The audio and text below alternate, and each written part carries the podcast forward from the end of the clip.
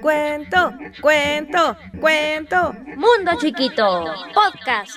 Cuento, cuento, cuento.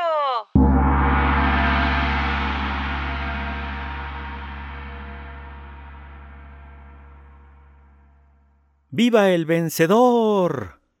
Con este grito saludaron todos los niños a Roberto Valle, cuando éste entró en el colegio a la mañana siguiente, después de haber ganado el premio de un concurso que se había efectuado el día anterior. Pero, cosa extraordinaria.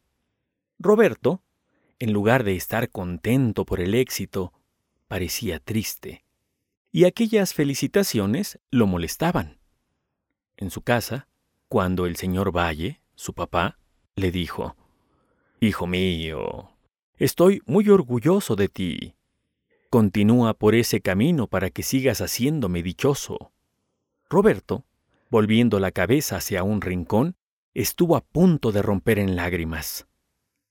¿Era modestia de Roberto? ¿Era timidez? No, era remordimiento. ¿Es posible?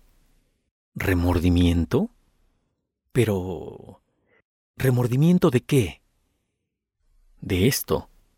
De que el problema importante que se le había puesto en el concurso lo había copiado a hurtadillas del cuaderno de un alumno que estaba junto de él.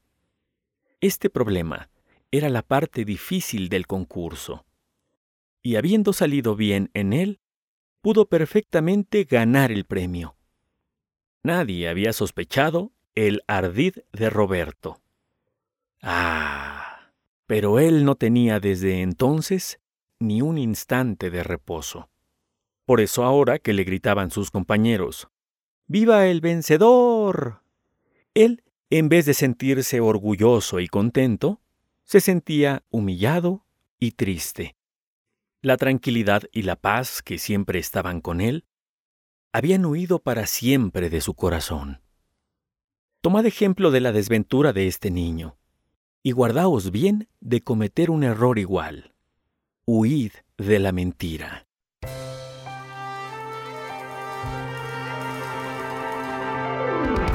Mundo chiquito.